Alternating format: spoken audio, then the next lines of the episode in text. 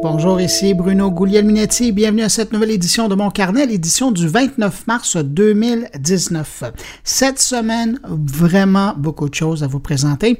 On va parler de la nouvelle attraction de Montréal cet été, le spectacle immersif Through the Echoes, euh, qui va être présenté dans la grande pyramide PY1 dont on termine l'installation dans le Vieux-Montréal. On va en parler avec Jean Guibert, qui est le directeur de création là-bas. Rencontre avec Frédéric du Collège Ville-Marie à Montréal, ils sont à expérimenter l'enseignement à distance. Ça peut vous sembler bizarre, mais si on parle de télétravail, pourquoi pas préparer les étudiants à être efficaces en faisant de la télé-école? Et avant de les rencontrer, on va euh, aussi parler euh, du virage service d'Apple avec Alexis Cornelier, que vous connaissez peut-être aussi sous l'appellation du pape du Mac, et le journaliste ex-patron de presse Patrick White. Et puis aussi, on va faire un bond euh, du côté de Paris pour aller rejoindre Cédric Ingrad, qui va nous parler du nouveau téléphone P30 du fabricant chinois Huawei, euh, un appareil pas mal intéressant. Bon, là, euh, je suis juste à la moitié du carnet. Jean-François Poulain nous amène à Toronto, lui, pour nous faire rencontrer la dame qui réfléchit présentement à la ville intelligente torontoise, Erin Leslie. Luc Sirois nous amène, lui, en France, à Strasbourg, plus exactement, où il a eu la chance de rencontrer Catherine Tropman. Le nom vous dit probablement quelque chose. Euh, c'est l'ex-ministre de la Culture française et présentement, elle est vice-présidente de la métropole de Strasbourg et avec Luc, elle parle de l'Alsace numérique et technologique. Et puis, de son côté, ben, Stéphane Ricoul nous parle de littérature, de crypto-monnaie et de blockchain. Une nouvelle façon intéressante de financer des projets médias. Je vous en dis pas plus. Va falloir l'écouter. Mais juste avant de rencontrer nos invités de la semaine, avant de passer à ma revue de l'actualité numérique, Petite salutation particulière à des auditeurs de mon carnet. Cette semaine, salutations à Nicolas Goulet, Louis Bresky, Harold Fortin, Roland Lord, Eugénie Delhaye et Martin Poivert. À vos six, merci d'écouter mon carnet. Et puis évidemment, ben, merci à vous qui m'accueillez cette semaine encore entre vos deux oreilles. Alors, je vous souhaite une bonne écoute.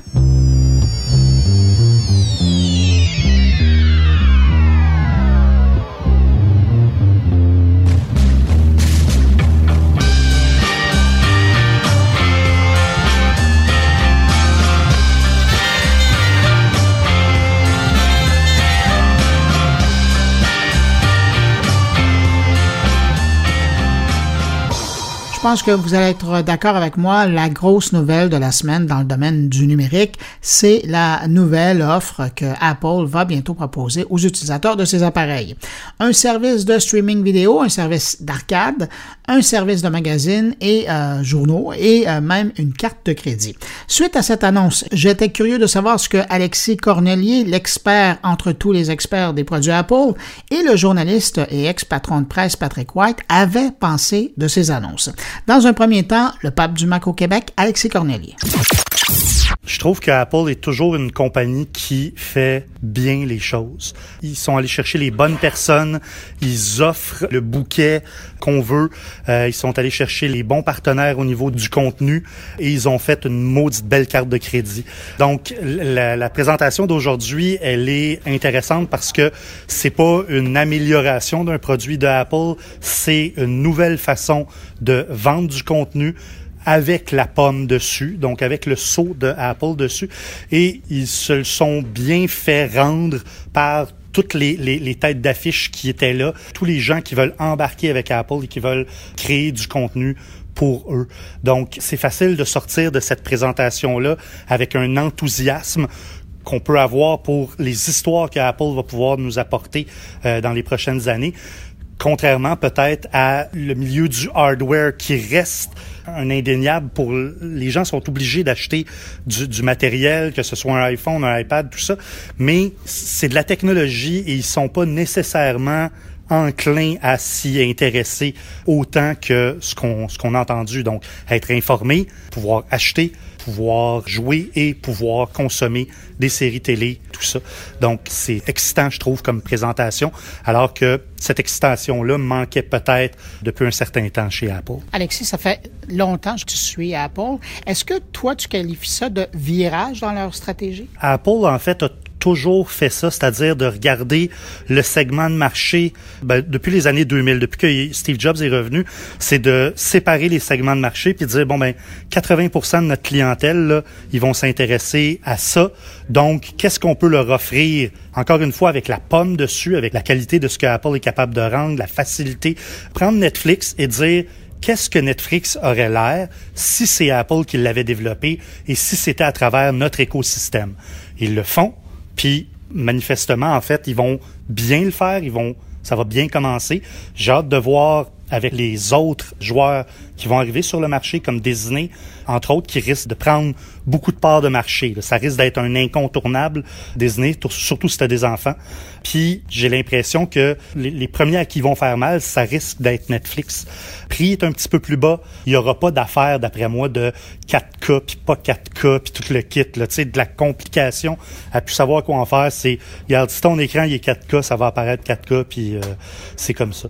Donc non, ben, je suis un gros consommateur de télévision, gros consommateur de films. Fait que j'ai bien hâte de voir. Et on voit un peu aujourd'hui ce qu'Apple a fait avec le monde de la musique à l'époque. C'est-à-dire que tu pouvais pas te battre contre Napster et le gratuit, mais tu pouvais te battre contre le reste de l'industrie et le plus facile d'accessibilité.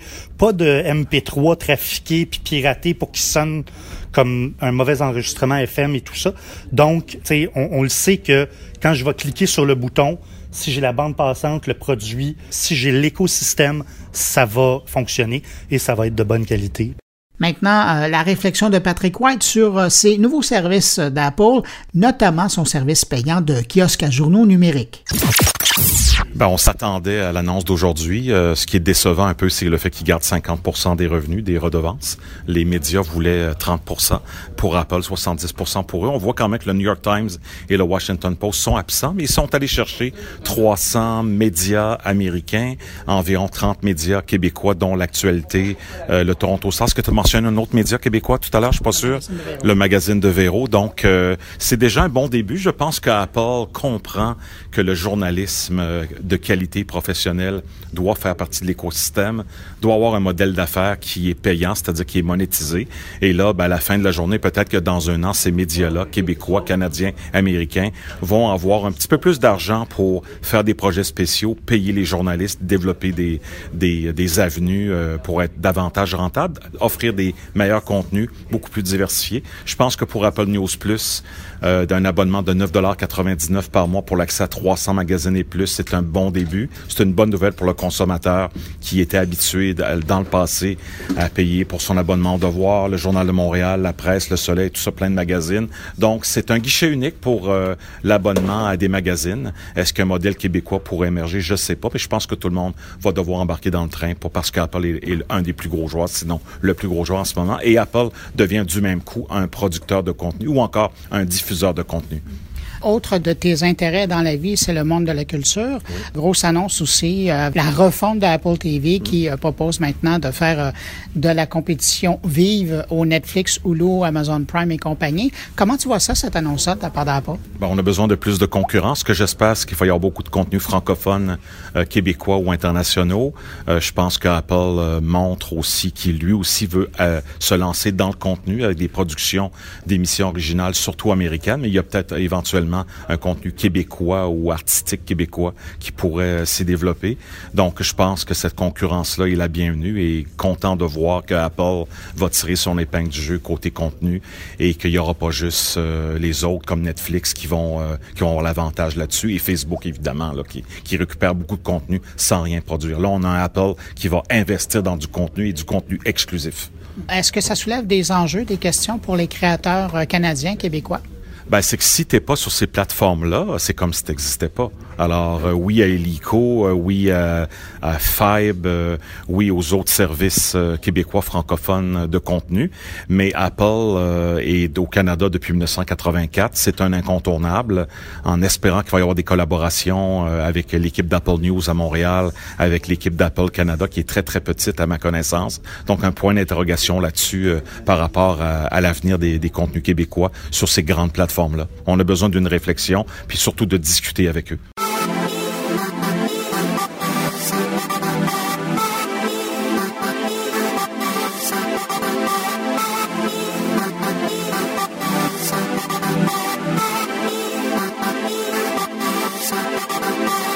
Étape de plus dans le respect de la vie privée a été franchie en quelque sorte cette semaine avec l'annonce de la messagerie Telegram euh, d'une nouvelle fonction qui peut maintenant faire totalement disparaître les conversations. Je m'explique.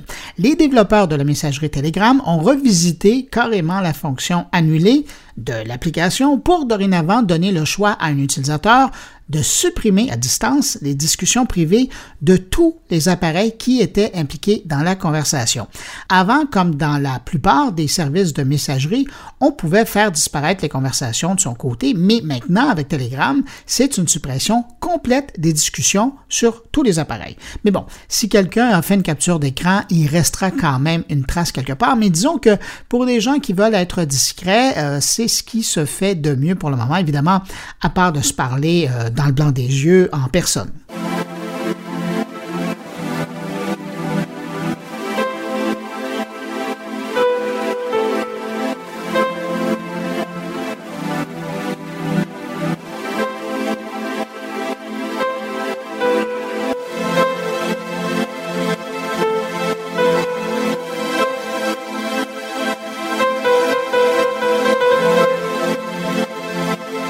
Spotify investit encore de façon importante dans la balado-diffusion, je pense que c'est le moins qu'on peut dire.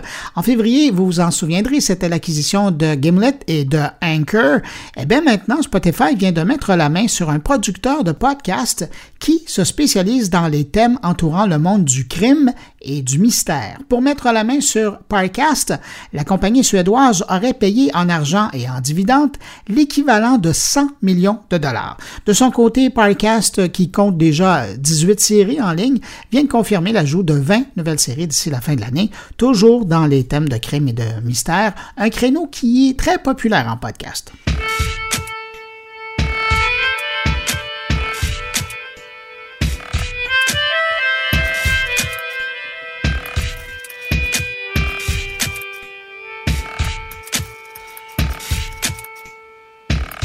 Cette semaine, on avait une fois de plus la confirmation que dans le monde du mobile, c'est vraiment la vidéo qui est la reine et surtout qui consomme énormément de bandes passantes. C'est une étude publiée par Statista euh, qui confirme que YouTube représente 37% de tout le trafic sur les appareils mobiles. C'est gigantesque. En comparaison, toujours euh, selon les chiffres publiés par euh, Statista, Facebook ne représente que 8,4 de tout le trafic mondial qu'on retrouve sur les téléphones. C'est important, mais euh, ça donne quand même l'ampleur du succès de YouTube. Qu'est-ce qui explique le 37% de bande passante de YouTube? Évidemment, la popularité du service, hein? mais un chiffre illustre bien la chose. Chaque seconde, 43 000 vidéos commencent à être visionnées sur des téléphones. Et pour la petite histoire, Instagram arrive au troisième rang des utilisateurs de bande passante sur les téléphones avec 5,7% de tout le trafic. Les moteurs de recherche décrochent la quatrième place du palmarès. Et si vous vous demandez où euh, est Netflix, eh bien, il se retrouve en cinquième place du palmarès avec 2,4% de toute la bande passante qui est consommée sur des téléphones.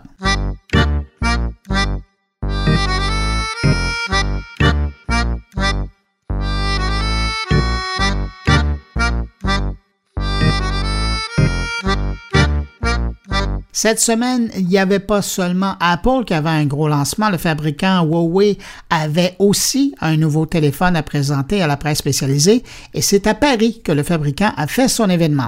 Sur place, on va aller rejoindre le spécialiste de la technologie de la chaîne LCI, Cédric Ingrande, et qui était du lot de ses invités qui ont pu voir de près ces nouveaux appareils qui redéfinissent, je pense que c'est le meilleur verbe pour qualifier la chose, l'utilisation des téléphones intelligents dans le contexte de la photo. Bonjour Cédric Ingrand. Bonjour Bruno. Je regardais la présentation. Écoute, la seule confirmation qui me manque, est-ce que ce téléphone-là va être capable de recevoir des appels et d'en faire? C'est vrai que c'est l'une des questions qui a été la moins évoquée, mais c'est peut-être parce que c'est pas c'est pas sur l'écran radar des choses les plus importantes. Alors je te rassure, oui, hein, parce que enfin en tout cas si s'il fonctionne aussi bien de ce côté-là que ses prédécesseurs de l'année écoulée, c'est-à-dire le Mate 20 Pro et le P20 Pro, etc., ça devrait fonctionner très correctement. Mais euh, mais c'est vrai que oui, ça c'est des choses. C'est comme l'autonomie euh, pour les appels, c'est quelque chose dont on parle plus jamais. On parle d'autonomie pour regarder de la vidéo, euh, ça. Mais mais oui, c'est vrai que nos téléphones sont devenus des choses qui servent à plein de choses euh, mais pas tellement à téléphoner en fait. mais plus sérieusement, euh, qu'est-ce que tu retiens de cette présentation? C'est quand même bon, du P30 et du P30 Pro, c'est quand même des beaux appareils. Ah, ils sont, ils sont remarquables. Moi, j'en ai, j'en ai un là. Je, suis reparti avec un, un sample pour pouvoir l'essayer. Euh, c'est remarquable parce qu'on voit la vitesse à laquelle ils sont arrivés à avancer en termes d'un côté de design industriel et de l'autre côté du logiciel qui se trouve à l'intérieur. Parce que tout ce qu'on a vu dans les démos sur la photo, par exemple, c'est vraiment, euh, pour paraphraser Apple, l'alliance du matériel et du logiciel. Euh, mais la paraphrase s'arrête là parce que, parce que ça fait quand même des choses. C'est choquant presque intellectuellement de voir des photos où l'appareil est allé chercher plus de lumière que ta rétine n'arrive à en voir. On te montre des photos qui ont l'air euh, tout à fait réalistes, on te dit, bah voilà, ça on l'a pris dans le noir. Et d'ailleurs, ils ont même fait des, démonstrations en direct autour de ça. C'est euh, saisissant. Moi, j'avais beaucoup utilisé le, le, P20 Pro, celui qui avait été lancé il y a un an. Et c'est vrai que la qualité que je lui trouvais, c'est que toutes mes photos étaient belles. Alors, ça avait parfois un petit côté un peu artificiel parce que les visages étaient toujours un tout petit peu retravaillés. Bref, mais, mais c'est vrai que rien à dire. Euh, sur la longueur, toutes mes photos étaient belles. Et je pense que là, ils se sont greffés sur quelque chose qui est pour le coup une vraie demande de l'utilisateur, du consommateur. C'est pas, ils sont pas allés chercher des fonctions un peu ésotériques euh, ou des choses qui font juste le buzz, mais, mais, mais voilà, qu'est-ce qui est important pour les gens? La photo. Et derrière, quoi? L'autonomie qui est important. Euh, mis à part la caméra qui est bluffante avec euh, son super zoom ou même la fonction de, de dual view vidéo, qui est quand même, il euh, faut y arriver, mais évidemment, à force de mettre des objectifs sur un appareil, évidemment, on devait un jour être capable de prendre deux images en même temps. Est-ce que tu as l'impression qu'il relève la barre de la qualité? Alors c'est drôle parce que j'ai, à la sortie de la conférence, j'ai rencontré le, le, patron de DxO. Tu vois ce que c'est DxO C'est cette entreprise qui donne des, des notes euh, à la qualité photo des caméras de tous les smartphones les photophones. Et, il se trouve d'ailleurs que DxO, ils sont à quelques pâtés de maison euh, ici, de mon bureau à Boulogne-Billancourt. J'ai mis des années avant de comprendre même qu'ils étaient français, donc c'est forcément choquant. Et je lui ai dit, bon allez, entre nous soit dit, euh, il est bien. Ah bah il dit oui, il même, c'est même le meilleur smartphone en termes de photos sur, sur le marché. Et je dis, mais comment ça se fait? Et c'est une question que j'ai posée. Euh, j'ai eu une interview tout à l'heure avec, avec Richard Yu, donc le patron du mobile de Huawei que tu voyais sur scène. Et je lui ai dit, on va se dire les choses honnêtement. Quand vous vous comparez à des gens comme Samsung ou Apple, c'est des belles entreprises. Ils ont une ingénierie remarquable. Ils ont euh, toutes les ressources qu'il faut pour faire, pour faire des choses remarquables. Et pourtant, vous arrivez quand même toujours un cran au-dessus. À quoi ça tient? Et lui dit, bah, c'est simple, ça tient euh, au montant de nos investissements. Lui me dit, on a euh, 3000 personnes qui ont travaillé sur le design et le logiciel de ce smartphone. Euh, ils ont 13 euh, milliards de dollars d'investissement en R&D. Alors attention, hein, là c'est tout Huawei, donc aussi le télécom, la 5G, le reste. Bon. Mais euh, donc voilà, il n'y a pas de, y a pas de, hasard finalement. C'est un peu une méthode à la chinoise, c'est-à-dire tu, tu résous les problèmes par le nombre. Mais, mais, tu viens de mentionner la 5G et évidemment, moi, je, je pense à toute cette polémique euh, qui est internationale maintenant entourant euh, Huawei et, et, et, le dossier de la 5G, euh, en commençant par les Américains qui les accusent d'espionnage et en faisant du lobby auprès des alliés en disant vous devriez les, les condamner, ne pas travailler avec eux. Est-ce qu'à quelque part, je regardais la présentation ce matin et je me disais, j'ai comme l'impression que l'entreprise doit faire mieux que les autres pour montrer qu'ils sont vraiment très solides et ils ont une opération de relations publiques à faire en même temps avec la sortie d'un appareil comme celui-là pour redorer leur image. Oui, je pense que tout ça arrive au, cœur d'une guerre commerciale entre les États-Unis et la Chine. Et, euh, alors, c'est pas un sujet qu'ils abordent volontiers. Surtout que là, on, là, on parle des gens de la la partie smartphone, qui sont pas du tout concernés par ces histoires. Ils sont pas au cœur des histoires d'opérateurs télécoms, de la 5G et du reste. Euh, mais on sent quand on en parle, euh, au moins un peu off avec des gens chez, chez Huawei, que bah, ils ressentent une sorte d'injustice. Enfin, en gros, ils disent, euh, voilà, l'attitude des gens, elle est liée au fait qu'on est chinois et c'est tout, parce qu'en fait, il n'y a, pas de, smoking gun. Il dit ça fait 20 ans, 30 ans qu'on fournit des équipements télécoms à tout le monde, et, à aucun moment on nous a dit regardez, il y a eu du vol de données, du détournement, rien. Euh, donc, euh, donc tout ça est, construit sur une sorte de peur sur des choses potentielles, sur imaginez-vous qu'un jour Huawei se mette uniquement au service du gouvernement chinois, etc. Et, c'est une, peur qui est d'ailleurs même contrebalancée parce que nous disent les opérateurs télécoms qui disent non mais attendez, vous nous prenez pour des boy scouts là. Euh, un opérateur comme Orange va dire mais moi j'ai des milliers de personnes qui travaillent sur la cybersécurité.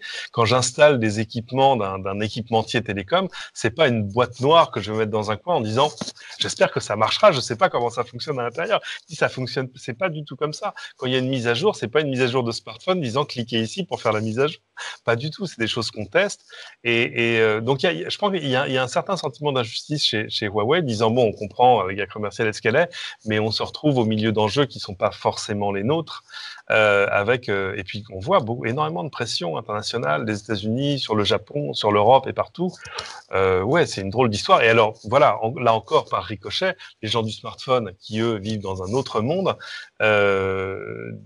Évidemment, j'imagine qu'ils voient que c'est quelque chose qui rejaillit sur la marque, parce qu'en plus, c'est des histoires compliquées. Et si tu demandes à l'homme de la rue, alors, c'est quoi cette histoire Huawei? Ils vont te raconter des choses qui n'ont pas grand-chose à voir avec la réalité. Enfin, ce qu'ils ont entendu ou cru comprendre. Donc, euh, euh donc oui, je pense que du coup, ils, ils exigent beaucoup d'eux-mêmes. Euh, parce qu'ils savent qu'ils n'ont pas le droit de se rater. Mais euh, sur l'année, sur les quelques années écoulées, euh, ils font quand même des trucs sérieux. C'est-à-dire qu'ils ont quand même pris la deuxième place du marché mondial du smartphone sans avoir accès au marché américain et au marché coréen. Bon, le marché coréen, c'est pour des raisons qu'on n'a pas besoin de s'expliquer. Le marché américain, forcément, c'est plus compliqué. Moi, j'étais frappé à CES cette année de voir un grand stand Huawei avec les smartphones, etc., alors qu'ils sont pas vendus aux États-Unis. Et que, alors, ils ont des fans qui arrivent à s'en procurer, mais, mais c'est, euh, amusant parce que c'est le, le modèle inverse de ce que j'avais vu au début de l'iPhone en Chine 2007, euh, c'est ça, mi-2007, où euh, quand tu étais à San Francisco, tu voyais des Chinois qui faisaient la queue à l'Apple Store et qui arrivaient au, comptoir et qui disaient euh, I would like 20 iPhones. Et, où tous les start que je voyais à Pékin avaient tous un iPhone, mais qui étaient des iPhones de contrebande soit disant passant. et là, c'est la même chose. Il y a des fans de Huawei aux États-Unis qui arrivent à trouver, à se procurer des smartphones, mais qu'est-ce qui se passerait s'ils avaient accès au marché américain? Je pense que pour Samsung, ce serait, une, ce serait un, un, très mauvais moment à passer. Cédric Ingrand, merci beaucoup pour euh, cette réflexion euh, sur le lancement de Huawei avec euh, son P30 et P30 Pro. sinon, on te suit évidemment sur LCI, sur les réseaux sociaux. Et je lisais récemment aussi sur les podcasts des autres. Alors, merci d'avoir participé. oui, mais c'est pas, j'ai la paresse de ne pas faire les miens. Donc, c'est toujours tellement, tellement plus reposant d'avoir apparaître dans les podcasts des autres. C'est toujours, un, toujours un plaisir, Bruno. Rappelle-moi quand tu veux. Merci, salut. Salut.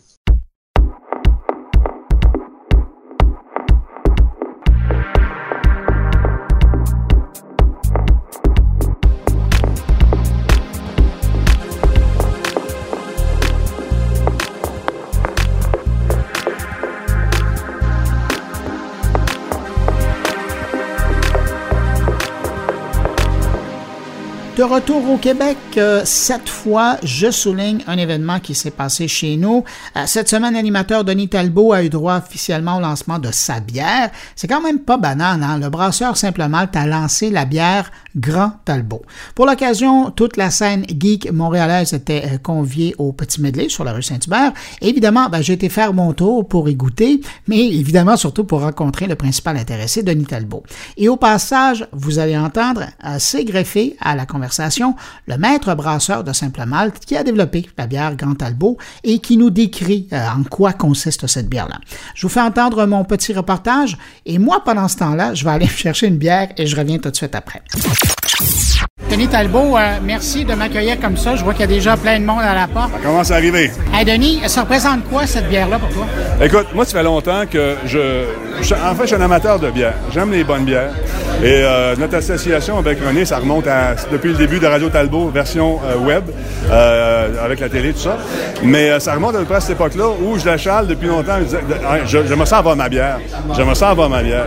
Mais je sentais quand même une certaine réticence de sa part. Parce que c'est quand même un investissement. C'est quand même des coûts qui sont euh, relativement élevés, c'est du personnel à payer, tout ça. Puis là, Talbot qui disait, je veux ma bière, lui, il dit, bon, attends un petit peu, oui, je sais, ça va bien ton site le web, mais c'est pas un gars qui connaît beaucoup le numérique. Il, ne suit pas ça. Twitch, lui, c'est un concept qu'il comprend, mais qui ne consomment pas nécessairement. Et quand on a commencé à en parler tranquillement pas vite, et qu'il a vu l'engouement sur les médias sociaux plus populaires comme Facebook, là, il s'est dit, je pense qu'on a quelque chose ici. On a fait 4000 litres qui se sont évanouis en trois jours. C'est malade. Donc, il y a quelque chose là. Puis aussi, c'est ce genre de bière que je voulais. C'est vraiment, on s'est assis, on a parlé de ce que j'espérais de, ma bière.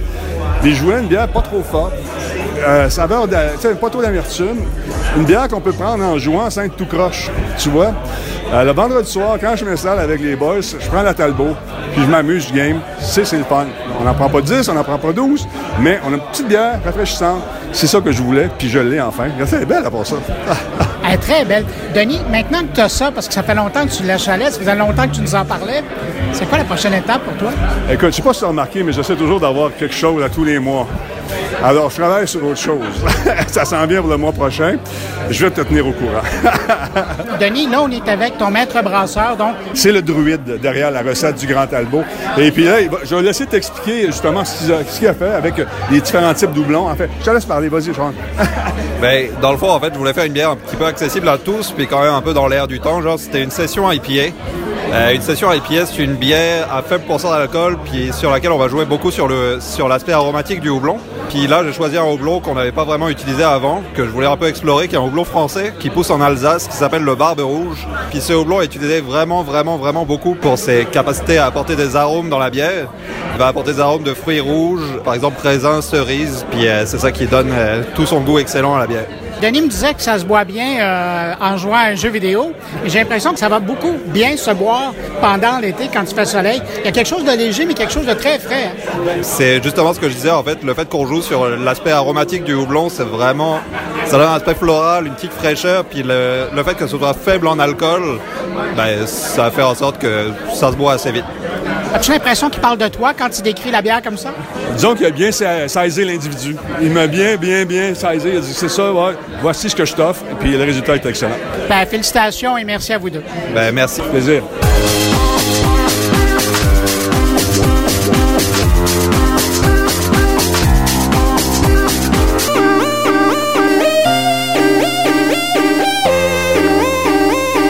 À compter du 1er juin, Montréal accueillera la production immersive Through the Echoes, euh, qui va être présentée dans la Grande Pyramide PY1, euh, qui est présentement en préparation dans le Vieux-Montréal. On a entendu parler jusqu'à maintenant de l'événement, du spectacle, mais j'étais curieux d'aller plus loin et d'en savoir plus sur, évidemment, la structure, euh, mais sur le processus de création qui entoure cet événement-là, mais les autres événements qui vont avoir lieu dans cette enceinte.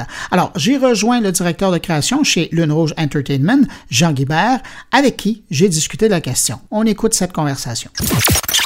Écoutez, d'entrée de jeu, euh, le 1er juin, là, pour vous, c'est comme demain. Est-ce que euh, ça va comme vous voulez? Euh, oui, c'est demain. Bon, il nous reste encore un petit peu de temps quand même, quelques semaines devant nous, heureusement. Il y a beaucoup de travail à faire encore sur le projet, mais les choses commencent à se placer les unes, les unes avec les autres ensemble.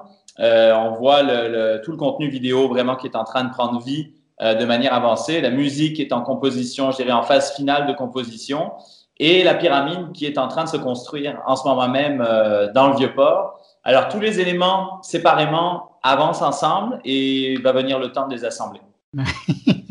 ben, c'est ça. Vous avez des gens qui sont partout, mais là, à un moment donné, c'est vous qui allez devoir ramener tout ça ensemble. Si je m'adressais à un compositeur-interprète, je dirais, quand on fait une chanson, où on fait la musique, où on fait les paroles d'abord, et ou vice-versa, quand on fait un spectacle immersif comme le vôtre, est-ce qu'on crée un lieu en fonction de l'histoire ou est-ce qu'on développe une histoire en fonction d'un lieu? Alors ça, c'est une super bonne question. PY1, c'est avant tout un lieu. OK? Donc le premier, on crée la coquille, euh, on crée l'ensemble des technologies que la coquille va permettre d'activer et de mettre à disposition de tous les spectacles qui vont être créés à l'intérieur. Donc, Through the Echoes, c'est le premier spectacle que la coquille, que PY1 va accueillir.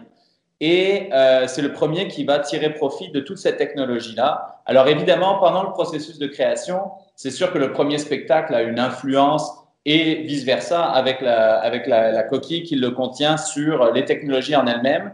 Mais ça a été super important pour nous tout au long toujours de garder en tête les possibilités de développer d'autres contenus dans le futur. Et on est déjà en train de plancher sur les contenus numéro 2, numéro 3 qui vont être développés pour, pour être accueillis dans PY1.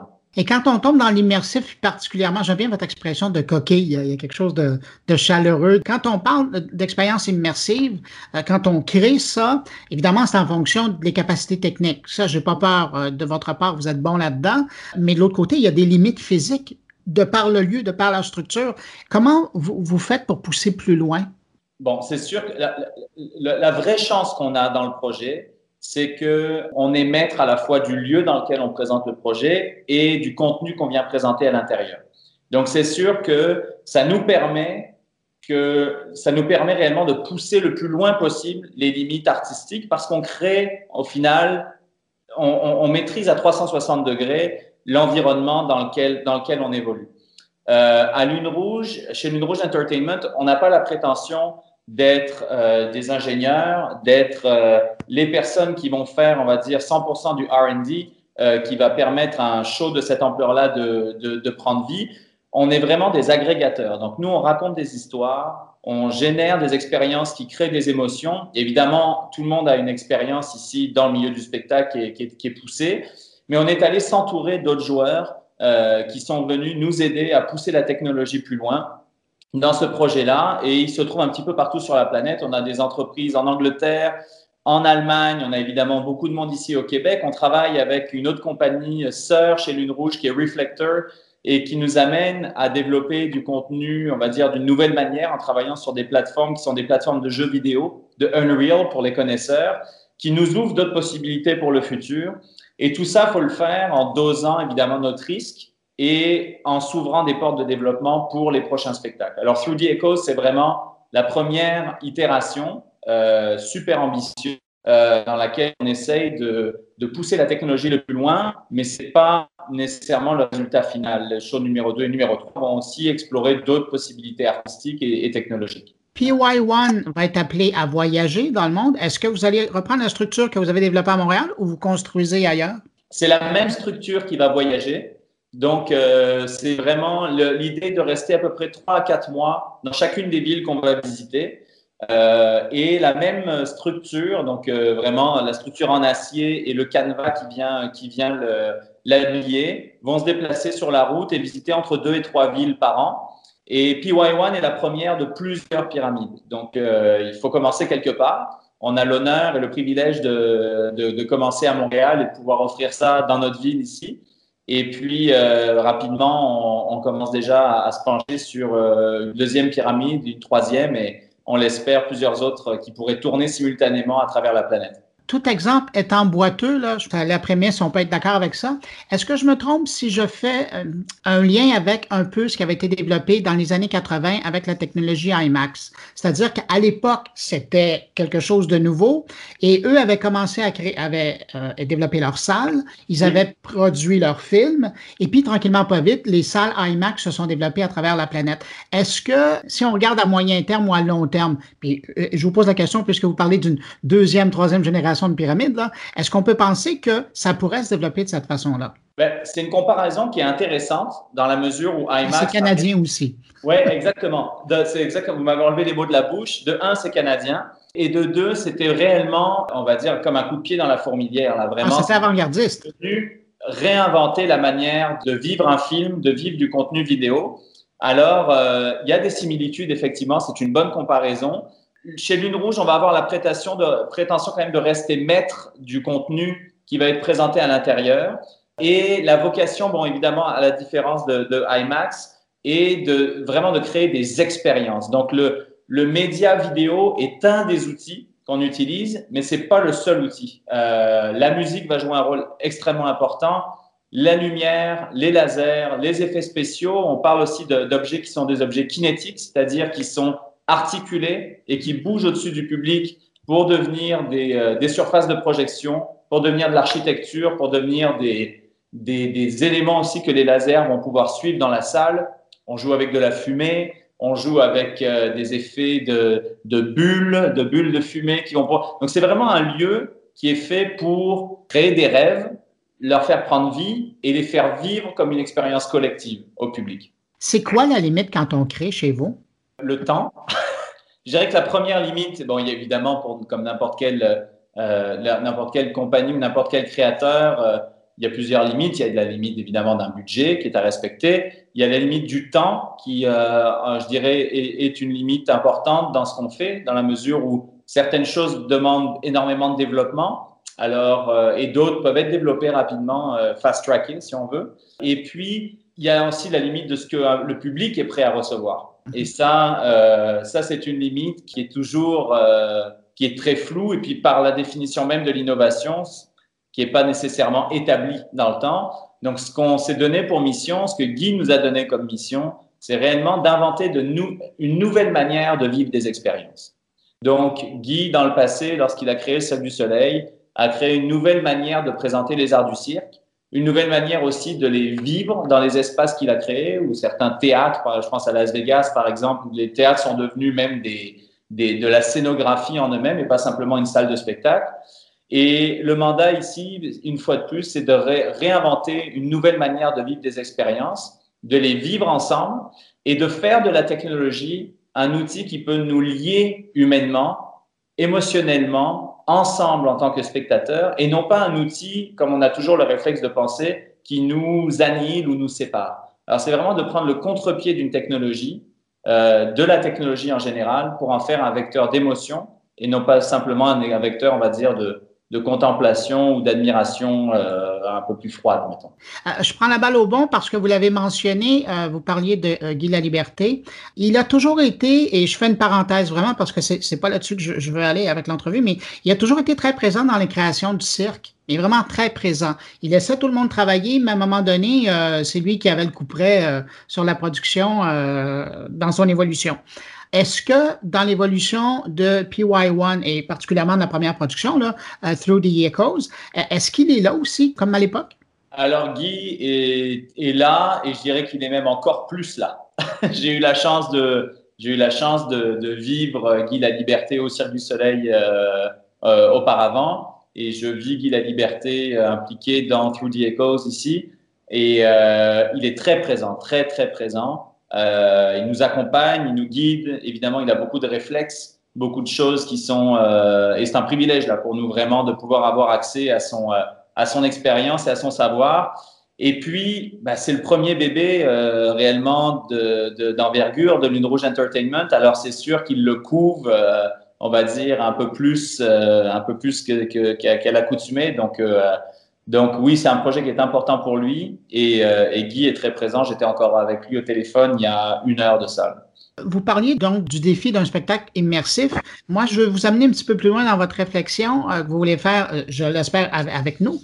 Je remarquais Disney qui investit énormément dans l'expérience immersive, dans le manège immersif. Dernier meilleur exemple que j'ai eu la chance d'avoir l'été dernier, ça a été dans la nouvelle section d'Avatar qui a été développée, où là, pendant cinq minutes, on vous amène sur un Banshee, qui sont ces énormes oiseaux dragons, là, et difficile d'être plus immersif que ça. Est-ce que PY1 avec ce premier spectacle et les autres qui vont suivre, vous êtes dans cette grande nouvelle tendance qui va vraiment amener l'individu, l'humain, ailleurs dans son divertissement.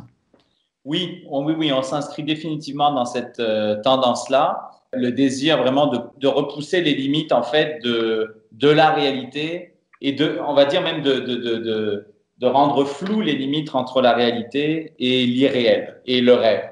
Euh, donc, on est absolument, c'est définitivement ce qui nous intéresse dans, dans ces projets-là. Ce qui nous intéresse encore plus là-dedans, je voudrais vraiment insister là-dessus, c'est le caractère, euh, c'est l'histoire qu'on peut raconter et c'est vraiment le pouvoir émotionnel qu'on veut générer avec ça. Donc, on veut vraiment aller le plus possible vers une expérience qui soit sensée, qui ait du sens pour les gens quelque chose qui va les toucher profondément, quelque chose qui va les émouvoir, quelque chose qui va les faire se sentir ensemble dans un voyage qui, qui est plus grand que nature euh, et qui, en même temps, a ce pouvoir-là, on l'espère, de pouvoir les rendre après le spectacle un petit peu transformés, un petit peu changés et avec peut-être une étincelle qui peut leur donner un regard différent sur la vie. Alors, euh, ça, c'est vraiment notre mission première la technologie, ce qu'on met en place, les, les tous les, les, artifices euh, qu'on qu crée dans ce lieu-là, ils ont vraiment ça comme vocation. On veut aller au-delà d'un show qui soit un show esthétique, parce que ça, ça se fait partout sur la planète. Notre propos, c'est de raconter des histoires, c'est de créer ce sentiment qu'on est ensemble, un peu comme autour d'un feu de camp, si on retournait même à la nuit des temps, et retrouver ce sentiment-là de, de pouvoir rêver ensemble, les yeux ouverts, et de partager un moment unique. Ça me fait penser un peu à la démarche de Robert Lepage à l'époque quand il a monté K à Las Vegas et où il a utilisé toute cette technologie pour raconter une histoire. Et, c'est ça, dans le fond, que je vous entends dire. Jean Guibert, on est à la fin mars, là. Le voyez-vous, le spectacle, dans votre tête? Je le vois même sur des écrans. Pour euh, la, beauté, bon, la beauté de la technologie, une des choses que la technologie permet de faire dans le type de spectacle qu'on fait, c'est de voir un spectacle euh, prendre vie en réalité virtuelle. Donc, euh, c'est le, le, spectacle aujourd'hui, on le monitore, on le crée, on le commente, on le polie tous les, euh, tous les jours, vraiment en utilisant euh, des lunettes de réalité virtuelle pour se plonger à l'intérieur de la pyramide. Donc, vous avez déjà le spectacle? On a, il n'est pas créé, mais vous l'avez déjà. il, oui, il prend vie. Évidemment, tout le travail qu'on va faire au mois de mai, quand on va être avec tous les concepteurs dans la pyramide, et de créer, de, de, de, de faire vivre les éléments ensemble. Donc l'éclairage, la musique, le son, le mix, la vidéo, etc. Puis ensuite, c'est vraiment la recette d'un chef. C'est le, talent de, c'est le talent d'un metteur en scène, en l'occurrence qui est Gabriel Coutu-Dumont, qui est notre metteur en scène sur le projet. C'est là que tout son art et son talent vont s'exprimer, au-delà de toute la création qu'on fait, mais qui est vraiment dans le dosage, la recette et l'assemblage de ces éléments. Euh, donc aujourd'hui, on, on voit tous ces éléments-là vivre en réalité virtuelle mais je sais par expérience que quand on va rentrer dans la salle, ça va être une toute autre histoire parce que le lieu de lui-même va se révéler, va révéler aussi d'autres surprises, d'autres opportunités qu'on va vouloir saisir. Et, euh, et puis là, le temps va filer à la vitesse de l'éclair. Donc, euh, mais c'est ça, on a tout ça de diète parce que c'est la, c'est, la, c'est, la, c'est la plus belle partie du voyage. Oui. Puis à quelque part, pour reprendre votre image du début, entremettre une coquille sur la tête et entrer dans une coquille, c'est autre chose. C'est un hein? travail mais ça peut, c'est un outil de travail, mais on ne le considère pas comme un outil de validation. Mais voyez-vous la création voyager un jour euh, de façon virtuelle comme ça? Euh, on l'espère, on l'espère. On a des plans pour ça d'ailleurs. Je ne peux pas trop en parler, euh, mais il y a définitivement des plans de rendre, de, de, venir casser la ligne entre des, des, des, lieux physiques réels et des lieux virtuels qui peuvent donner à un public euh, partout sur la planète la chance de vivre des expériences en commun. Alors, euh, c'est vers là qu'on veut aller définitivement. En terminant, pour le directeur de création que vous êtes, je ne peux pas m'empêcher de vous poser la question, votre défi, votre plaisir, votre pied, vous le trouvez où dans ce projet-là? bon, c'est sûr qu'il y a un, réel euh, défi, on va dire, créatif et intellectuel à créer une salle de spectacle parce que c'est une opportunité qui est assez rare. Euh, créer des contenus, c'est quelque chose. Créer à la fois le contenant et le contenu, c'est une autre expérience que j'avais jamais eu la chance de vivre, alors euh, que je trouve extrêmement stimulante. J'apprends à tous les jours sur la technologie, je peux vous dire, euh, de manière tous les jours à son lot de surprises et de bonnes surprises généralement dans les opportunités que ça crée. Et puis aussi le fait de faire travailler du monde d'expertise euh, assez différente euh, par rapport à ce que j'ai pu vivre aussi dans le passé, que ce soit des ingénieurs, des programmeurs, des, des artistes, euh, des designers, des concepteurs, euh, des compositeurs, et faire ce mélange-là d'expertise de, dans le projet qu'on fait, c'est super intéressant parce que tout le monde sort de sa zone de confort et ça amène à des, ça amène à des nouvelles, euh, des nouvelles idées et surtout une nouvelle euh, manière de travailler. Alors c'est euh, il y a beaucoup de sources d'intérêt et de stimulation, on va dire. Jean Guibert, directeur de création du spectacle immersif Retro The Echoes, qu'on va pouvoir voir à compter du 1er juin 2019 à Montréal. On est vraiment chanceux. Merci d'avoir été là euh, dans mon carnet. C'est moi qui vous remercie.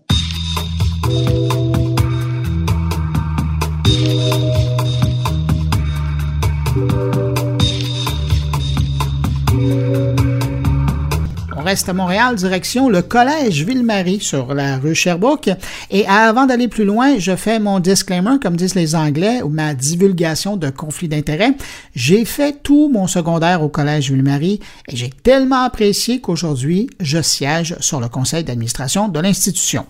Puis rassurez-vous, si j'en parle aujourd'hui, c'est pas pour ça. C'est parce que j'ai entendu parler de deux initiatives sur lesquelles le collège travaille présentement. D'une part, il y a cette expérimentation de ce que j'appelle la téléécole, comme le télétravail, mais c'est l'école à cet âge-là. Et puis, la deuxième chose sur laquelle il travaille, c'est qu'à compter de septembre, il va y avoir un programme parascolaire de e-sports, mais quelque chose de très sérieux pour former des vrais joueurs de jeux vidéo qui iront en compétition contre les meilleurs du pays et qui sait, peut-être l'international. Alors, maintenant que j'ai votre attention sur le sujet, je vous propose d'écouter mon entrevue avec Frédéric Hiel, le responsable de l'innovation technopédagogique au Collège Ville-Marie. La raison pour laquelle je voulais absolument te rencontrer, c'est parce que vous êtes en train de faire quelque chose d'assez tripant au collège et c'est de tester l'éducation à distance euh, avec vos étudiants. J'aimerais ça que tu nous en parles. Donc cette année, ça va être la deuxième année qu'on teste euh, les classes à distance. Euh, ce qu'on veut faire, c'est vraiment amener les élèves à vivre une expérience de téléétude. On pourrait aussi faire un parallèle avec le télétravail. C'est une réalité qui est de plus en plus actuelle, puis ça amène nos profs aussi à tester des, des, des outils pédagogiques nouveaux, puis on, ça nous permet de travailler l'autonomie chez les jeunes. Mais concrètement, comment ça se passe une, une journée de téléétudes? Oui, ben concrètement, c'est que dans le fond, on barre les portes, puis il n'y a personne qui peut rentrer dans l'école. ça, c'est déjà une bonne nouvelle pour certaines personnes. Il y en a qui étaient bien contents. Comment ça fonctionne, c'est que les jeunes vont rester à la maison, on les informe d'avance avec leur famille de ce que ça implique. C'est d'avoir un outil numérique qui a une connexion Internet rien de plus. Puis euh, on a déjà des plateformes qu'on utilise en classe euh, avec les jeunes pour échanger les documents, faire du travail collaboratif. Donc on réutilise ces plateformes-là. Puis nos enseignants, ben ils ont deux deux modèles qu'ils peuvent adopter. Ils peuvent soit donner un cours en direct à l'aide d'un outil de vidéoconférence, ou ils peuvent enregistrer un cours à l'avance, un peu plus près de ce qu'on va voir dans la classe inversée. Ils enregistrent une, une capsule vidéo à l'avance et ils prévoient une activité pour les jeunes. Et là, ils vont être disponibles pour offrir du soutien euh, individualisé lorsqu'il y a une incompréhension dans la vidéo ou, dans l'activité demandée. Donc, il y a en différé ou il y a en temps réel. Pourquoi c'est intéressant, je parle au pédagogue, là, pourquoi c'est intéressant de tester ça? Mais pour plusieurs raisons. Là. Nous, dans le fond, d'un point de vue de, de l'apprentissage, c'est vraiment, on va travailler l'autonomie chez le jeune, puis ses, compétences technonumériques, c'est des fois, on prend certaines choses pour acquises euh, auprès des, des, élèves. On pense qu'ils sont habiles avec tout ça. Ils sont habiles dans certains secteurs, ils sont créatifs dans certains secteurs de, de réseaux sociaux, de, de, de, divertissement, mais moins quand on arrive au niveau du travail. Donc ça, c'est une, belle porte d'entrée, disons, à ce niveau-là. Ensuite, il y a tout le côté de l'autonomie, puis d'aller à son rythme aussi. Ça permet vraiment de, de briser un peu des contraintes physiques qu'on a dans la classe, puis temporel qu'on a dans une journée euh, d'école régulière. Puis là, l'élève peut s'organiser selon euh, euh, ses, goûts, ses, intérêts, ses forces, ses faiblesses. Il prend les pauses un petit peu à son rythme. Donc ça, les, jeunes aiment vraiment ça. Puis ça les, responsabilise. Ils ont un objectif à rendre à chaque fin de cours, et, aussi à la fin de la journée. On prend les présences comme d'habitude, donc c'est pas possible de rester à jouer Xbox parce que les enseignants ont un échange minimum par période avec leurs jeunes.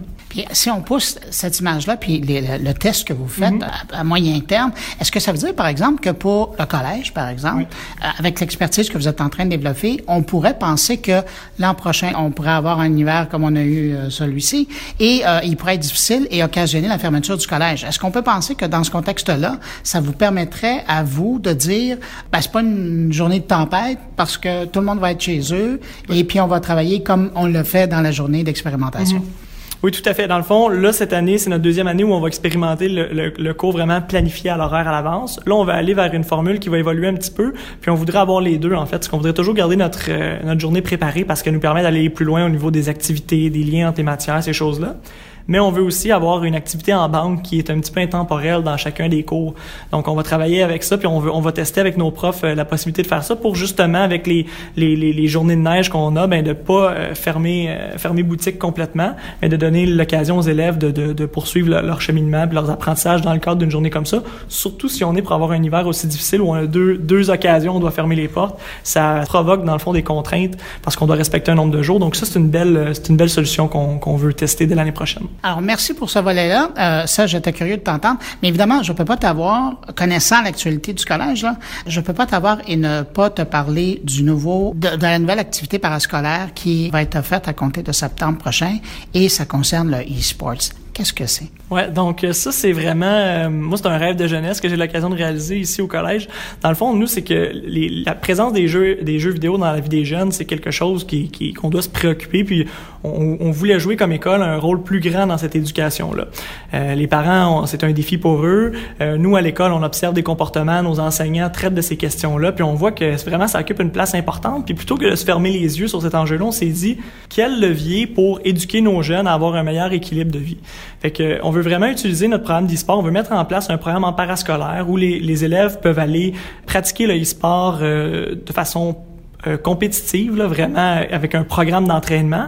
Mais là, on va pas juste se centrer sur les, les, stratégies de jeux vidéo, on va se centrer sur les questions d'alimentation, équilibre au niveau de la vie sociale, euh, activité physique, tous des enjeux que, dont on parle peu ou lorsqu'on en parle, ça reste théorique. J'allais dire, c'est presque un programme calqué sur les vrais sportifs professionnels qui font du sport électronique. Là. Tout à fait. C'est calqué sur, sur les, les pratiques des professionnels de e-sport et c'est aussi calqué sur les professionnels du sport en général. On va adopter la même, euh, une approche qui qui est vraiment la, la, même. Donc, l'ergonomie, euh, la discipline, euh, l'équilibre de vie, la réussite scolaire. Donc, c'est tous des enjeux qu'on va être capable d'aller toucher. On va chercher des jeunes qui, parfois, sont pas aussi motivés qu'on l'espérait à l'école par le biais du e-sport. C'est un de nos objectifs. Puis, en même temps, on va pouvoir parler de ces, de ces réalités-là avec les bons jeunes, ceux qui éprouvent vraiment des défis et on va, être, on va avoir des leviers très concrets versus quand on l'aborde de façon euh, euh, théorique ou abstraite avec eux. Évidemment, c'est une équipe de pédagogues là, qui travaillent là-dessus et vous allez faire attention à, leur encadrement. Mais ultimement, là, euh, et là, je parle mm-hmm. au geek qui est devant moi. Ultimement, les gens qui vont participer à cette, à cette formation-là, à ces activités-là, ils vont commencer à être sur le chemin du, des professionnels de sport électronique. Là. Oui, dans le fond, là, on regarde pour euh, des partenariats parce qu'on veut les amener aussi à un, niveau de compétition élevé. Puis, dans les cégep, dans les universités, ils vont avoir des possibilités pour continuer leur développement. Donc, les jeunes qui, qui ont vraiment des, une orientation ou un objectif de faire du, du e-sport, que ce soit tout au long de leur étude ou même professionnellement, euh, ça va être une porte d'entrée vraiment intéressante pour eux qui va être euh, très rare, voire unique à Montréal, parce que notre formule, elle va se, se démarquer des autres par le fait qu'on va l'avoir sur place. On sera pas, on va pas expatrier nos jeunes pour aller pratiquer ça le, le week-end et le soir nous, on veut le faire ici avec nos, nos profs puis nos jeunes. Donc, euh, on veut les amener à un niveau de compétition assez élevé, puis on est en train de regarder pour, euh, pour avoir un, programme stratégique là, assez avancé. Là, j'ai l'impression qu'il va quand même avoir énormément d'intérêt. La, première cohorte va ressembler à quoi? Il y a combien de classes? Euh, là, dans le fond, on regarde pour avoir deux équipes locales compétitives, donc ça permet en même temps de qu'ils s'entraînent entre eux pour les compétitions, puis la Ligue Cyber Espoir où on voudrait s'inscrire et participer. Et puis on va avoir une équipe récréative aussi euh, pour former la relève, donc au premier cycle les plus jeunes euh, qui sont pas encore rendus euh, au niveau de faire partie de l'équipe de compétition. Donc au niveau des places, on regarde pour des équipes de 8 tout au plus. Là, donc ça veut dire qu'on va parler d'un peu plus d'une vingtaine de places pour la première année. puis on va regarder comment effectivement euh, je pense que les jeunes vont être au rendez-vous, puis on va avoir une gestion à, faire au niveau des demandes. Merci beaucoup pour l'entrevue, puis euh, ben, bonne chance pour euh, et la télééducation et la nouvelle activité de e-sport au collège. Merci beaucoup pour l'entrevue. Merci.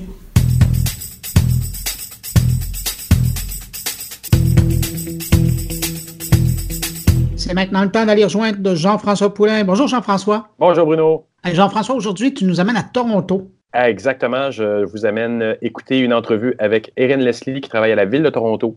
Puis c'est vraiment intéressant parce que c'est quelqu'un qui a une euh, petite spécialisation dans l'humain et l'émotion, euh, le côté petite émotionnel. Spécialisation. Petite spécialisation là-dedans. En fait, elle est coach là-dedans. Puis c'est surprenant parce que là, comme elle a dit, la ville de Toronto a ouvert un poste quasiment juste pour elle, dans le sens où c'était designé pour quelqu'un avec son expérience. Et donc, elle est instrumentale là-dedans dans la ville intelligente de Toronto. Puis là, on parle pas de, de nouveaux quartiers intelligents que Google est en train de mettre en place. Mais Toronto, comme Montréal, sont des villes qui se questionnent beaucoup sur leur avenir numérique, de comment je facilite la vie de mes, utilisateurs. Puis, je ne sais pas si tu savais, mais il y a des projets aussi au niveau entre les villes au Québec entre les villes et le gouvernement pour réussir à créer des bases communes de discussion pour le profil des gens, pour que tu puisses dire, par exemple, je suis, j'ouvre un compte avec le gouvernement du Canada pour mon entreprise, mais ça va être le même pour la ville de Montréal. Donc, toutes ces choses-là sont en train d'être mises en place, les gens se jasent et les gens mesurent, je mesure l'émotion, regardent un peu les interactions qu'il y a avec les citoyens. Puis ça, c'est, je pense, la force du UX en ce moment, c'est on est en train de s'intégrer dans tous ces efforts de numérisation, mais on s'assure que les humains, ils, y comprennent quelque chose aussi. Et pour, je voulais dire aussi, moi, la semaine prochaine, d'ailleurs, je serai à l'événement euh, Citoyen numérique Euh, alors, il va y avoir euh, M. Croteau, l'élu que tu as interviewé dernièrement ici à mon carnet. Et plus tard, l'autre semaine, ben, je vais être euh, au Web à Québec. Ça va être le 9, 10 et 11. Donc, je serai à Québec, je couvrirai l'événement et je vous reviendrai avec plein de belles entrevues. Ben, Jean-François, merci pour cette entrevue. Donc, on va écouter à l'instant qui vient de Toronto. Et puis, ben, je te souhaite bon voyage. Merci beaucoup, Bruno. Ça fait six mois que je travaille dans le domaine de la ville intelligente à Toronto. Dans ce cas, euh, souvent les gens pensaient d'une ville intelligente ou en anglais on dit smart city, que c'est des IoT, c'est des euh, sensors, c'est des technologies qui poussent la ville. Et pour moi et pour euh, souvent du monde qui travaille dans la smart city que j'ai engagé dans ce sujet avec, c'est plus pour profiter de changer le monde, la vie et, d'améliorer une ville positivement, puis aussi de faire injecter une, résilience dans la ville, que soit être plus stable, plus profitable et plus dynamique pour les gens. Et dans les cas de comment faire un lien entre le, le, le sujet d'intelligence émotionnelle puis AI, c'est que on trouve aujourd'hui des postes qui créés par les compagnies qui n'existaient pas depuis cinq ans ou cinq ans avant ou dix ans avant, comme le data scientist. Ouais, les gens qui euh, créent des développements euh, de, logiciels pour AR et VR, Virtual Reality, Augmented Reality. Fait que tous les jours, on a on trouvé sur le marché des nouvelles les nouvelles postes et les nouvelles créateurs de notre existence technologie. Et dans ce cas, on essaie d'automatiser les choses très bases dans les compagnies ou dans une ville pour améliorer et optimiser les services intérieurs aussi euh, au face aux des clients. Des choses qui sont transparentes, aussi des choses qui ont juste besoin pour rouler le business d'une ville. Puis, euh, c'est avec ce changement, ce shift industriel de technologie qu'on devrait penser qu'est-ce qu'on fait avec les gens qui s'en appliquent dans une, une, un poste qu'il y avait depuis 10 ans, 20 ans, demain, à cause de cette euh, technologie, à cause de cette nouvelle implication des, des nouvelles thinking et les nouvelles euh, processus et programmes qui réemplaçaient des fois des gens? Les management, les leaders doivent avoir une intelligence émotionnelle pour changer la vie d'une travailleuse et utiliser les gens dans un autre sens. Penser plus haut que juste le job, le scope, le projet en face de nous. Mais les leaders dans une compagnie devraient prendre les gens qui, avant travaille dans cette euh, son environnement avant l'implication de d'optimiser de, de le, travail, le, le job. Mm-hmm. Puis penser à quoi d'autre on peut faire avec les populations des employés. Puis est-ce qu'il y a d'autres skill sets, euh, habilités que les gens peuvent diriger l'excellence dans? Des fois, c'est le centre de service excellence. Comment on en faire une nouvelle transmission de le service excellence avec les clientèles, les citoyennes? Comment on augmente le parole et la communication avec la ville? Parce qu'avec tous ces changements, il y a un grand chiffre culturel. Les gens, si vous ne prenez pas avec le temps, avec le, avec les changements, communiquez beaucoup de pourquoi ça arrive. Mm-hmm. Pour impliquer cette nouvelle technologie c'est pas parce qu'on veut prendre votre job, c'est parce qu'on a besoin de rouler plus vite, on a besoin d'être plus efficace, on a besoin de minimiser les impacts sur les dépenses de votre impôt, puis utiliser les ressources qu'on a dans une ville plus spécifiquement, plus smart et plus dans un environnement que c'est sustainable. Et donc, ce que tu, ce que tu dis, c'est donc ton rôle avec la ville de Toronto, c'est de faciliter cette transition vers ce qu'on appelle, puis on n'est pas toujours sûr de ce que c'est, mais une ville intelligente. Comme tu disais, il y a des sensors partout dans la ville. Oui, c'est super intéressant, c'est très techno, puis on peut mesurer plein de choses. Comment on fait pour habituer les humains et pour faire comprendre aux humains que ce qu'on facilite aujourd'hui, c'est ne, c'est pas pour diminuer leur qualité de vie plus tard, mais bien l'augmenter en réalité. Là. Exactement, très bien euh, résumé. Merci.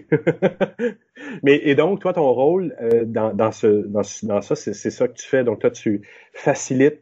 Et donc, est-ce que tu as un exemple d'intervention de, comme ça que vous avez fait dans le cadre de la ville de Toronto? Euh, il a fallu vraiment prendre les humains pour leur faire comprendre que, ah, voici un nouveau processus, puis on va vous aider à comprendre et à cheminer à travers pour, pour, que, pour voir qu'il y a quelque chose de meilleur qui s'en vient pour vous. Là.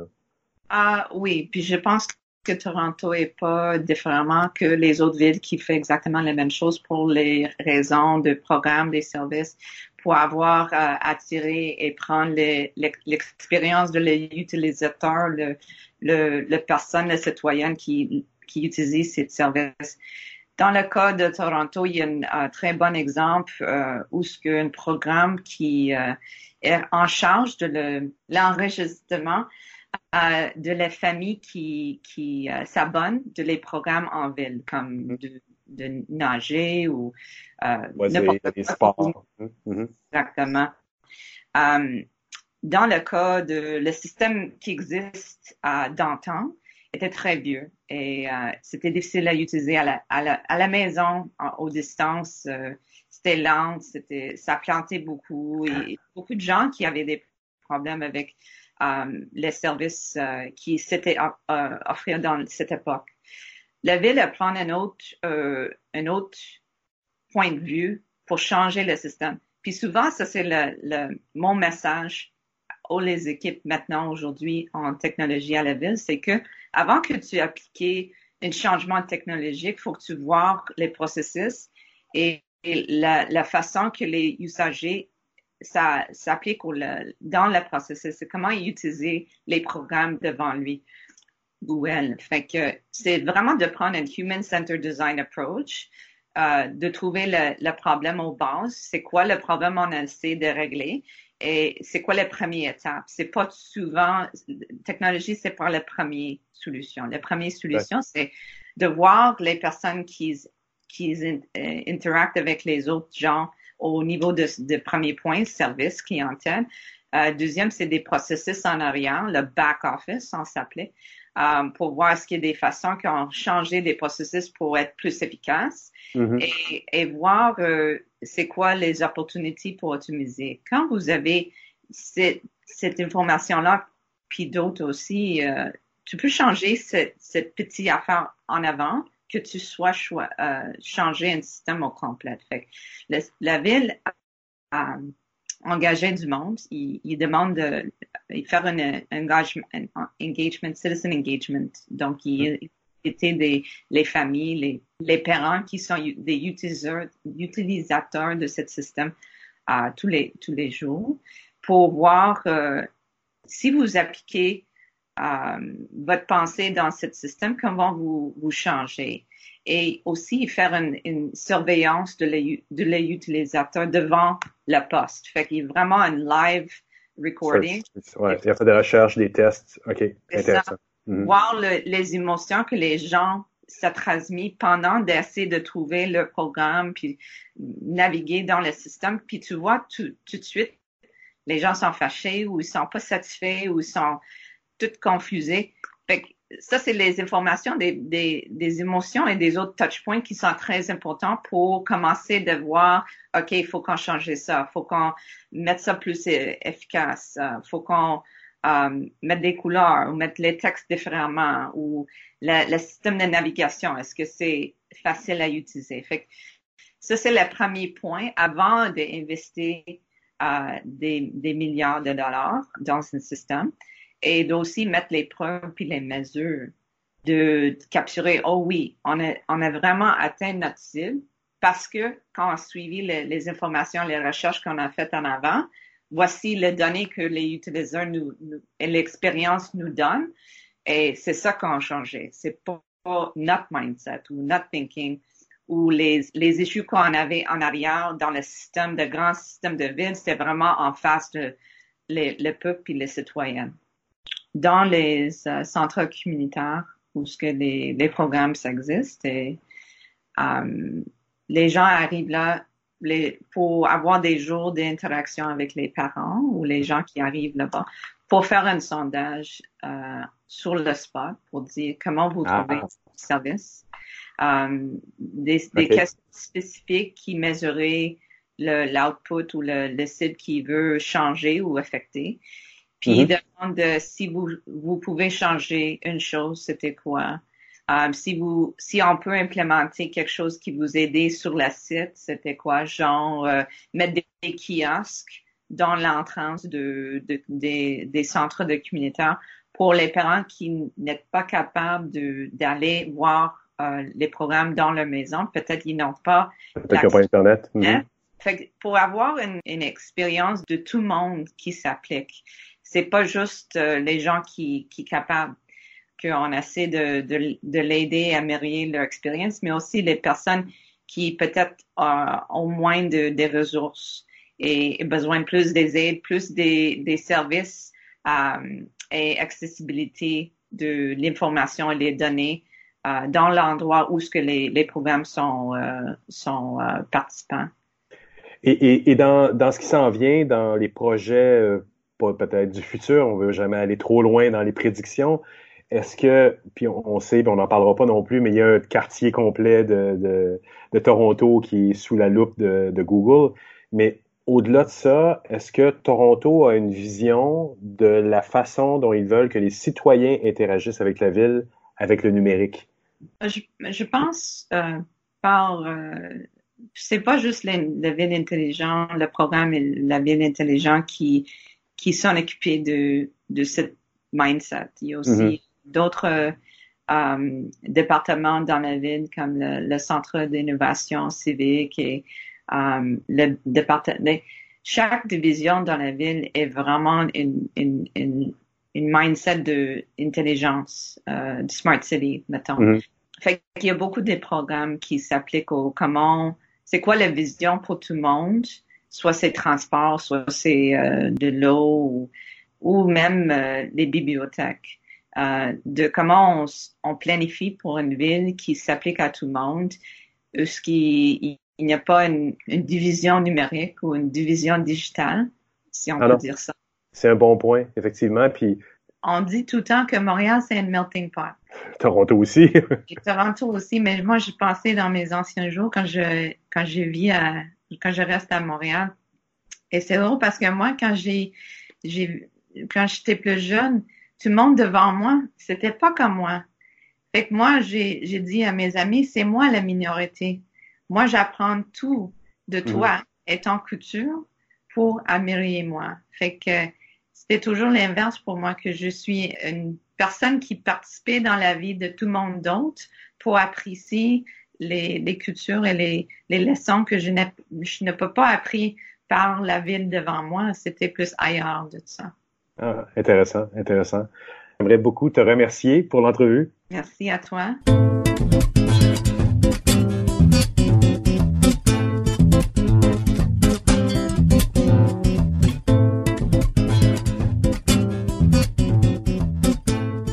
Autour de Luc maintenant de nous amener cette semaine à Strasbourg.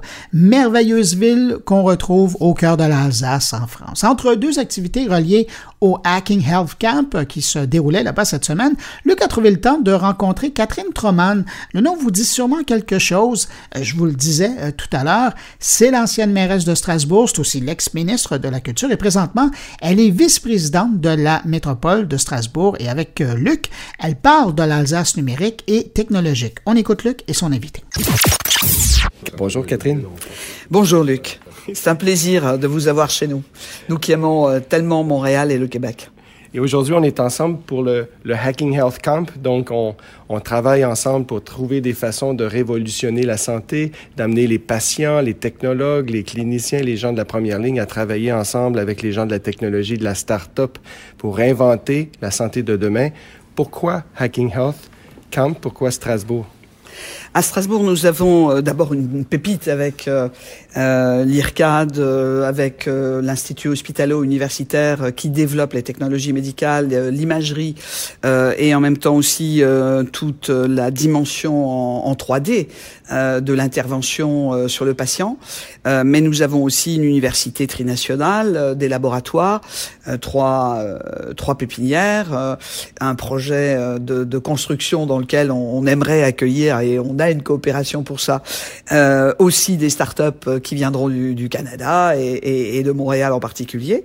Et donc, euh, pourquoi ici? Parce que nous avons un écosystème et parce que dans cet écosystème, nous avons pu rassembler tous les partenaires euh, nécessaires, euh, que ce soit bah, les scientifiques, les médecins, euh, les, les financeurs, les collectivités, la propriété intellectuelle, bref, tous ceux qui peuvent, dans la chaîne de l'innovation, partir d'une idée et la développer. Voilà, c'est ça.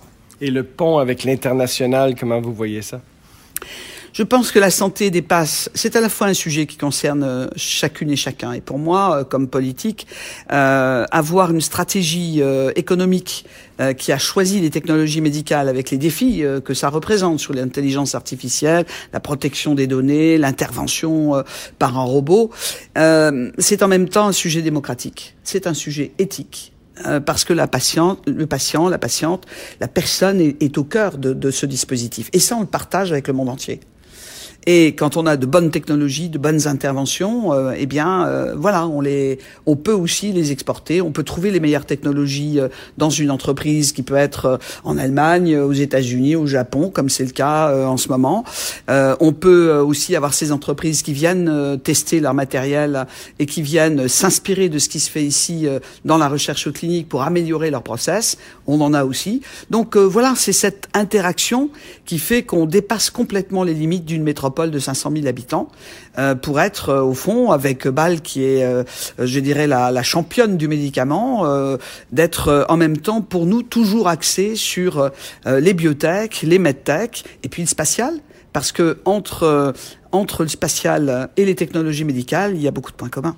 Il y a un lien d'amitié réel depuis de, des décennies entre Montréal et Strasbourg, entre le, le Québec et l'Alsace. Parlez-nous-en un peu. Alors, nous sommes euh, heureux d'avoir avec notre pôle qui rassemble les, les, entreprises, qui permet en fait d'investir dans des startups. Nous avons pu être au fond les accompagnateurs d'un accord avec le, le cluster MedTech de Montréal nous avons euh, proposé d'être euh, au fond un peu un hub d'atterrissage et de rayonnement pour euh, les entreprises de Montréal et du Québec, pour pouvoir leur faciliter l'accès, par exemple, à l'Allemagne et à d'autres sites avec lesquels nous coopérons. Et puis inversement, nous nous sommes engagés, eh bien, à avoir aussi la possibilité de, de, travailler à Montréal et d'être accueillis par nos amis du cluster MedTech. Et puis il y a la coopération aussi que nous faisons sur des projets comme Sainte-Justine et on peut euh, et on doit évidemment garder la dimension humaine. Et là, on a vraiment le même point de vue et c'est ça qui est important. Le numérique et la santé, quelles sont vos visions sur l'importance de ces technologies pour l'avenir de la santé?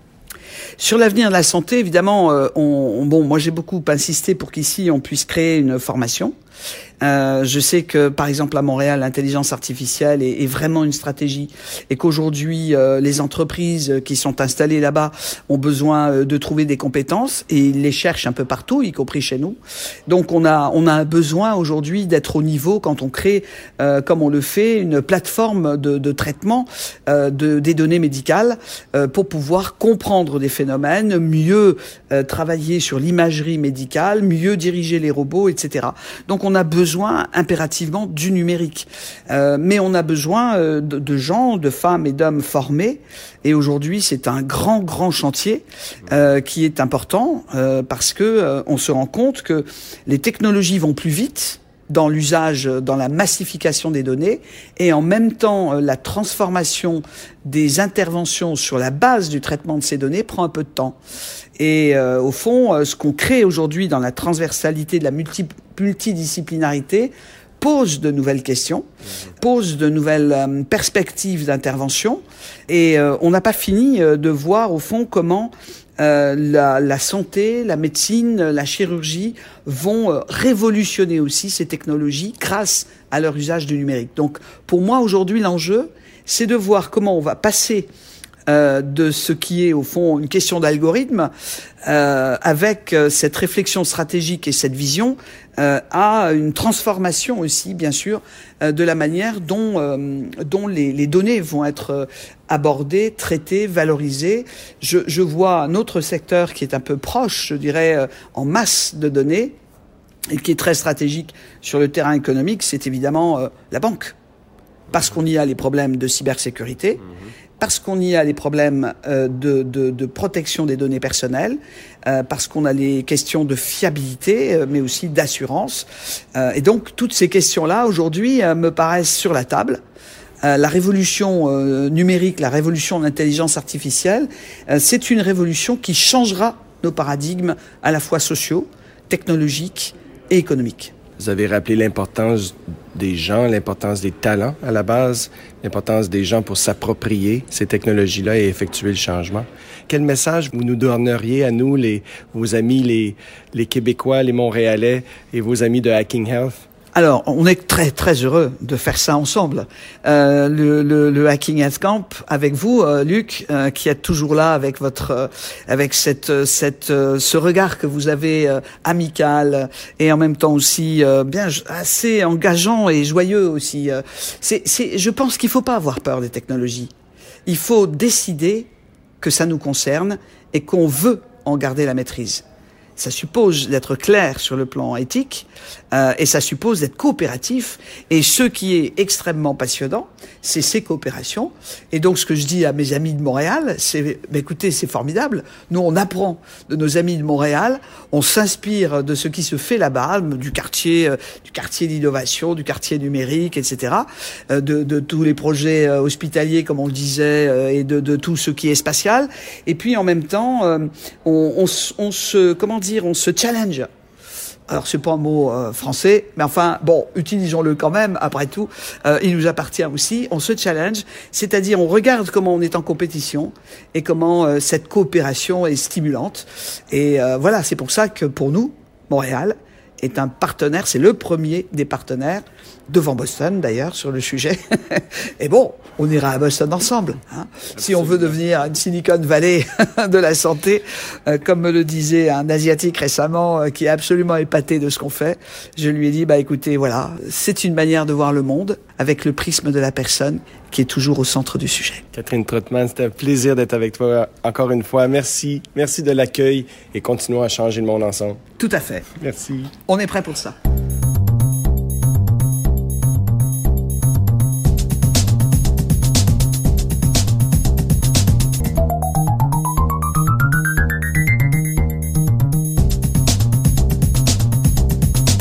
Merci Luc Sirois pour cette correspondance sonore de Strasbourg. On est déjà rendu au billet de Stéphane Ricoul et cette semaine, Stéphane nous parle de littérature, de crypto-monnaie et de blockchain.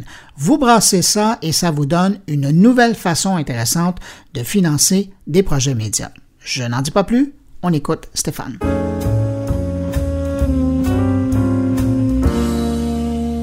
Bonjour Bruno et bonjour à tous tes auditeurs. Bruno, encore une fois cette semaine.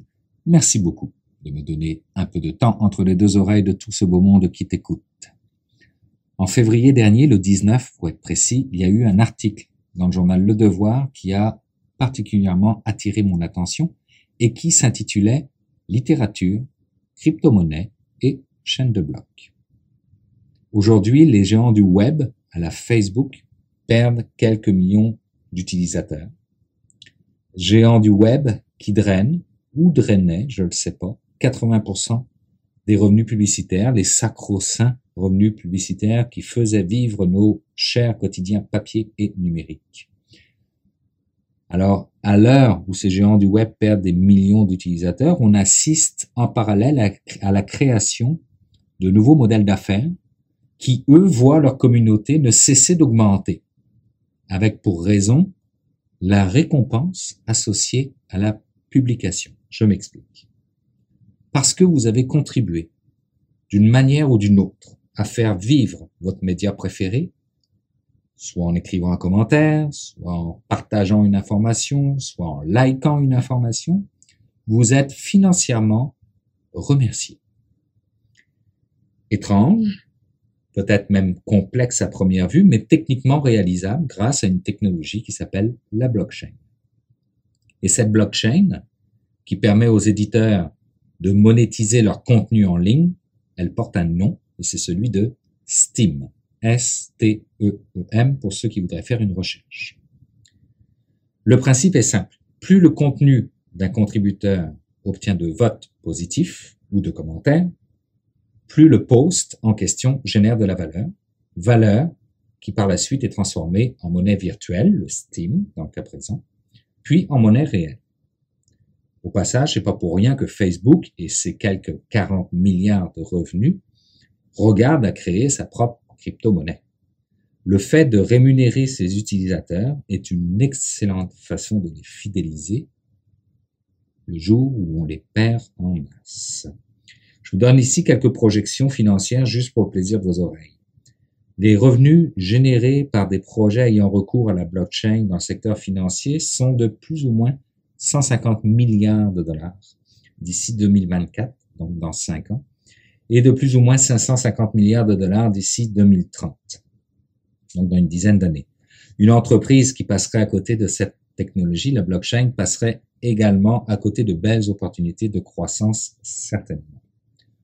Je reviens à mon article du 19 février dans le Devoir.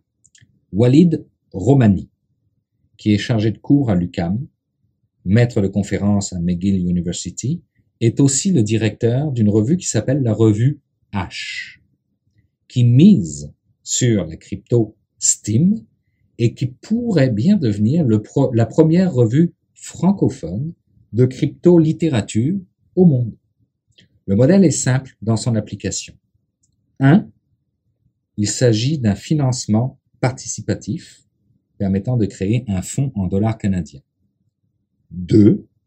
Ces dollars sont ensuite utilisés pour acheter la crypto-monnaie Steam. 3 les gains réalisés grâce à la production de contenu et aux interactions viennent gonfler le portefeuille de Steam, puis sont reconvertis en dollars canadiens et distribués sous forme de droits d'auteur.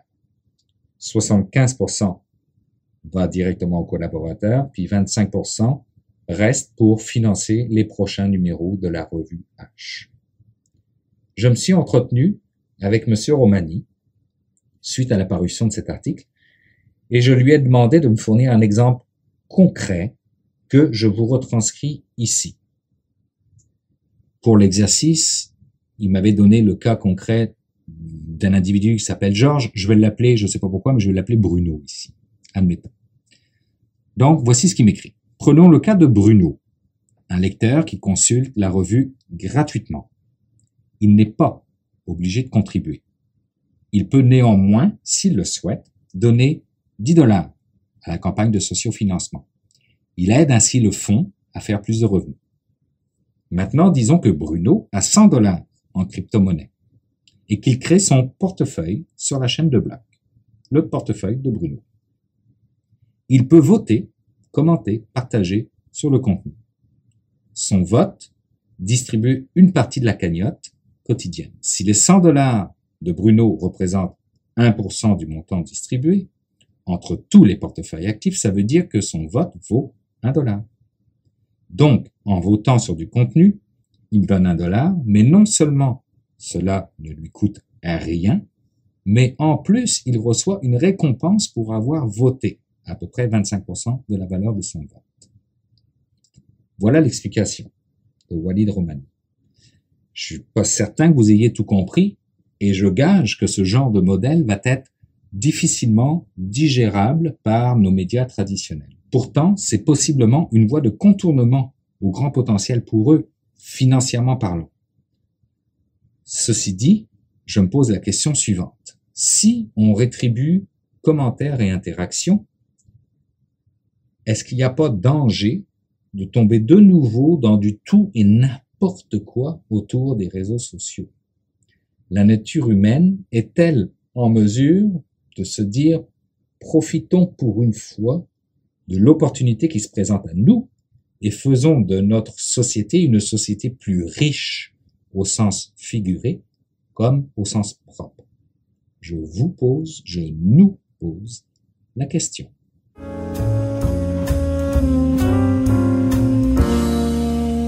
Merci Stéphane, je pense que j'ai compris. Eh bien voilà, c'est déjà tout pour cette édition de mon carnet pour cette semaine. J'espère que vous avez apprécié. En tout cas, on a eu beaucoup de plaisir à, la préparer. Merci à mes invités, merci à mes collaborateurs, hein, Jean-François Poulain, Luc Sirois et Stéphane Ricoul. Si vous n'étiez pas là, ça serait pas le même carnet. Je vous le rappelle, n'hésitez pas à passer le mot autour de vous si vous pensez que mon carnet peut intéresser vos amis, connaissances vous abonner sur Internet, c'est simple. Hein? Vous les invitez à se rendre sur mon blog, moncarnet.blog. Ah, ah, ah, ah. j'ai pas dit moncarnet.com, mais bien moncarnet.blog. B-L-O-G. Tout est là. Si vous désirez me laisser un mot, vous pouvez le faire en passant par les réseaux sociaux, la page SoundCloud de Mon Carnet ou encore par le blog à l'adresse, maintenant vous le savez, moncarnet.blog, B-L-O-G. Merci d'avoir été là. On se retrouve la semaine prochaine pour une nouvelle édition de Mon Carnet. Au revoir.